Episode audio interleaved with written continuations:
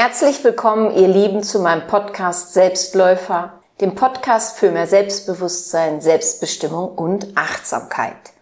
Mein Name ist Kim Fleckenstein und heute möchte ich mit dir über zwei Themen sprechen.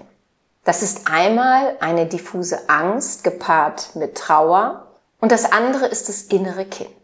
Ich werde dir von einer persönlichen Erfahrung berichten, wie ich mich von dieser diffusen Angst lösen und die dahinterliegende Trauer lindern und vermindern konnte.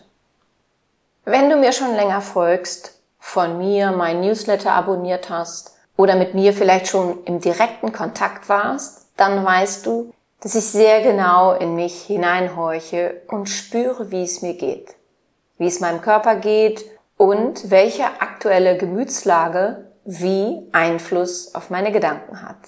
Denn es ist ein Irrglaube, dass unsere Gedanken zum Großteil unsere Gefühle und Emotionen beeinflussen und somit gestalten. Es sind unsere Gefühle und Emotionen, die einen immensen Einfluss auf unsere Gedanken haben.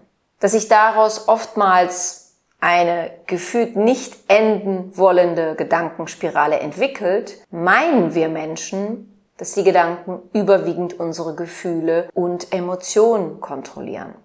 Aber tatsächlich ist es die persönliche Gefühlslage, die unsere Gedanken gestaltet. Und oftmals ist es auch eine externe Gefühlslage, die unsere Stimmung und Gedanken beeinflusst, positiv oder negativ, aber das ist wieder ein anderes Thema. Anfang Dezember 2020 habe ich gespürt, dass etwas in meiner damals zehnjährigen Beziehung nicht stimmt. Ich habe das natürlich thematisiert, wurde aber zunächst abgeblockt. Ich bin dennoch dran geblieben und bekam in den nächsten Wochen und Monaten tröpfchenweise Auskunft, was los ist. Wurde leider auch oftmals angelogen. Ich habe dann über andere Kanäle herausgefunden, was Sache war, so dass es, um es kurz zu machen, Ende Juni 2021 zur Trennung kam. Auch danach bekam ich auf meine Fragen immer nur halbe Antworten, was die Situation emotional für mich nicht besser machte. Das Einzige, was für mich gut war, war die Zeit allein, waren die Gespräche mit meinem Coach, mit meinen Freunden, mit meiner Osteopathin, meine vielen Spaziergänge in der Natur mit der Nachbarshündin Pippa oder eben halt nur mit mir allein und vieles anderes noch mehr, um den Trauer- und Verarbeitungsprozess bewusst zu durchleben. Denn das war mir ganz, ganz wichtig. In diesen anderthalb Jahren, die mittlerweile vergangen sind, bin ich immer mal wieder in der Nacht oder am Morgen mit einem diffusen Gefühl der Angst aufgewacht. Und das war nur subtil wahrnehmbar, aber dennoch kein schönes Gefühl. Ich weiß nicht, ob du das kennst, ob du das auch schon mal hattest.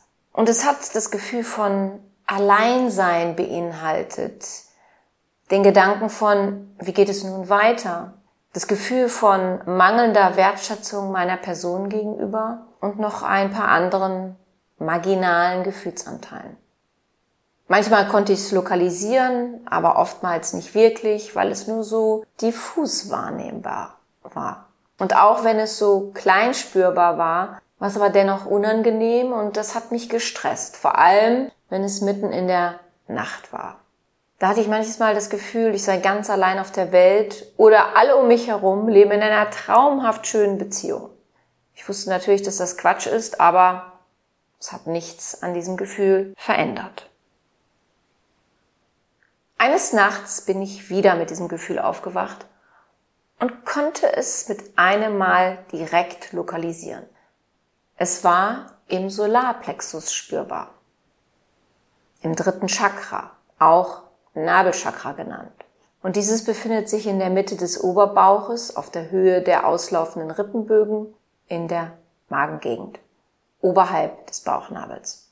Und ich konnte merken, wie aktiv, wie überreizt dieses Chakra in mir war was aber auch ja nicht weiter verwunderlich war, da ich ja wie gesagt seit Anfang Dezember 2020 mit dem unschönen Verlauf meiner Beziehung konfrontiert und beschäftigt war. Ja, was sind die Themen des Solarplexus Chakra? Es steht für mentale Energie, für Gedankenkraft, Unterbewusstsein, Macht, Handeln, Kontrolle, Willen, Glaubenssätze, Selbstsicherheit, innere Identität und der Intellekt. Und es wurde natürlich durch diese Trennung bei mir sehr getriggert. Ja, ich fühlte mich natürlich mit einmal machtlos. Ich hatte das Gefühl, ich bin gar nicht mehr handlungsfähig. Ich werde auch gar nicht mehr gefragt. Es hat was mit meiner Identität gemacht in Bezug auf Beziehung. Und ich habe dann mit meiner Osteopathin in der nächsten Sitzung darüber gesprochen, denn sie kennt meine private Situation und ich hatte sie vor einiger Zeit kontaktiert, weil ich mit ihrer Unterstützung alles Erlebte bearbeiten möchte. Denn eines ist für mich ganz wichtig. Meine nächste Beziehung soll nicht darunter leiden, was ich nun mitgemacht habe. Und zu oft gehen wir Menschen nach einer Trennung viel zu schnell eine neue Beziehung ein und verarbeiten Erlebtes überhaupt nicht richtig. Weder mental noch körperlich. Und dabei ist es egal, ob wir verlassen wurden oder die Person selbst sind, die jemanden verlassen hat. Ich habe in den letzten Monaten auch intensiv daran gearbeitet, mich vergangenen Verhaltensweisen meinerseits zu stellen, denn auch ich habe mich ja schon mal aus einer Beziehung getrennt. Während meine Osteopathin sich meinem Solarplexus und natürlich auch meinem Körper ansonsten allgemein zuwendete, stellte sie mir ein paar Fragen. Für was diese Angst stehe, und was da als Antworten kommen würde. Sie gab mir ein paar Anregungen wie, ist das das Gefühl von Alleinsein? Das Gefühl von abgewiesen sein, aus dem Nest gefallen sein, das Gefühl der Trauer. Und bei dem Stichwort Trauer spürte ich etwas. Ich erzählte ihr von meiner Kindheit, in der ich mir zwar nicht wie aus dem Nest gefallen vorkam in der Familie, aber durch den sich über Jahre wiederholenden Liebesentzug seitens meines Vaters mir gegenüber, der verteilt aufs Jahr immer mal eine Woche lang kein Wort mit mir gesprochen hat, weil ich widersprochen habe, weil wir uns gestritten haben, da merkte ich diese Trauer. Und ich erzählte ihr weiter, dass ich damals meinen Vater morgens, abends und zum Schlafengehen grüßen musste, aber er wiederum nicht auf mich reagierte. Und wie das für mich war, abends aus meinem Zimmer kommen zu müssen, ins Wohnzimmer zu gehen, um meinen Eltern gute Nacht zu sagen, die dann da saßen. Und nur meine Mutter hat mir gute Nacht zurückgesagt, denn von meinem Vater kam kein Wort. Nach circa fünf, sechs Tagen fing er dann immer an, mich knapp zu grüßen und eines Tages war es dann wieder eine ganz normale Begrüßung. Da wurde ich dann auch kam ich einen guten Morgen und mir wurde auch gute Nacht gesagt.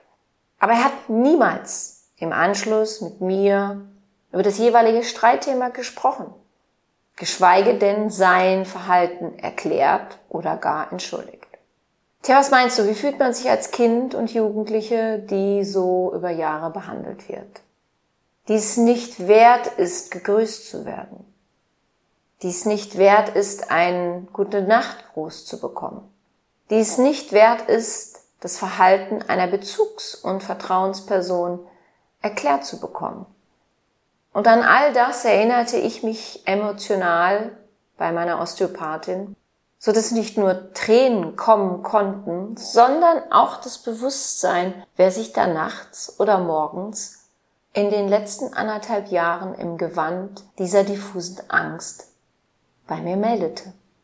Es war mein inneres Kind um das ich mich kümmern musste, denn dieses fühlte sich durch das Verhalten, was ich in meiner Beziehung seit Anfang Dezember 2020 erfahren habe, daran erinnert. Eine Vertrauensperson, die ich sehr geliebt habe, mit der ich über zehn Jahre zusammen war, behandelte mich ähnlich, wie ich damals als Kind und Jugendliche behandelt wurde. Ich war es hier auch nicht wert, dass mit mir offen und aufrichtig gesprochen wurde. Das war für mich eine sehr tolle und vor allem überaus wichtige Erkenntnis. Denn nun wusste ich nicht nur, was zu tun war, sondern ich war dieser diffusen Angst dankbar, dass sie meinem inneren Kind die Möglichkeit gab, sich so bei mir bemerkbar zu machen. Denn oftmals ist es ja die Angst, die uns aufhorchen lässt die uns erkennen lässt, was in Schieflage geraten ist. Und wir brauchen keine Angst vor der Angst zu haben. Nur dann, wenn wir sie verdrängen und ignorieren, denn dann kann sie wachsen. Ich habe dann noch mein Hypnoseprogramm Inner Child Healing, inneres Kind heilen für mich genutzt, um nicht nur diese Trauer von damals, aber auch die aktuelle zu lindern, sondern auch um meinem inneren Kind zu zeigen, wie wertvoll es ist, so dass es das Geschehene besser verstehen kann. Denn es ist das innere Kind, was so traurig ist. Und in der Nacht nach der Osteopathiesitzung und der Hypnose habe ich zehn Stunden geschlafen. Es war so herrlich. Ich bin weder in der Nacht noch am nächsten Morgen mit diesem diffusen Angstgefühl aufgewacht. Und auch nicht in der Zeit danach. Sollte es aber jetzt sich mal wieder zeigen, so ist es kein Zeichen von gescheitert sein oder, ach, das hat doch nichts gebracht, sondern nur ein Ruf meines inneren Kindes, mich ihm zuzuwenden. Du findest dieses Programm Inner Child Healing, sofern es dich interessiert, sowohl auf meiner Webseite als MP3 bei Audible und als In-App in der kostenlosen Haupt-App Fee Spiritual. Einfach in den App Store von Apple oder Google gehen, die kostenlose Haupt-App Fee Spiritual herunterladen und dort findest du dann im Shop Inner Child Healing als In-App. Wenn dir diese Folge gefallen hat und du jemanden kennst, für den diese Folge auch interessant sein könnte, dann freue ich mich, dass du meinen Podcast weiterempfiehlst. Wenn du mich gerne einmal persönlich kennenlernen möchtest, so informiere dich auf meiner Webseite www.kimfleckenstein.com über meine Meditationsworkshops für Anfänger und Fortgeschrittene, meinen vier Stunden Atemworkshop oder meinen siebenwöchigen Chakrenkurs Circle of Life oder du informierst dich über ein unverbindliches Vorgespräch zu einem Coaching oder einer Therapie bei mir. Wenn du Näheres zu mir und meiner Tätigkeit wissen möchtest, dann höre dir gerne meine Podcast-Folge Vorwort an. Dort gibt es weitere Infos zu mir. Ansonsten findest du mich auch bei Facebook, Instagram oder Pinterest. Ich freue mich, wenn du mir dort folgst. Ja, und das ist heute übrigens die hundertste Folge und daher nun ein besonders von Herzen kommendes Ich danke dir, dass du meinen Podcast hörst. Ich bedanke mich für dich, für dein Zuhören, für dein Dasein. Ich glaube an dich.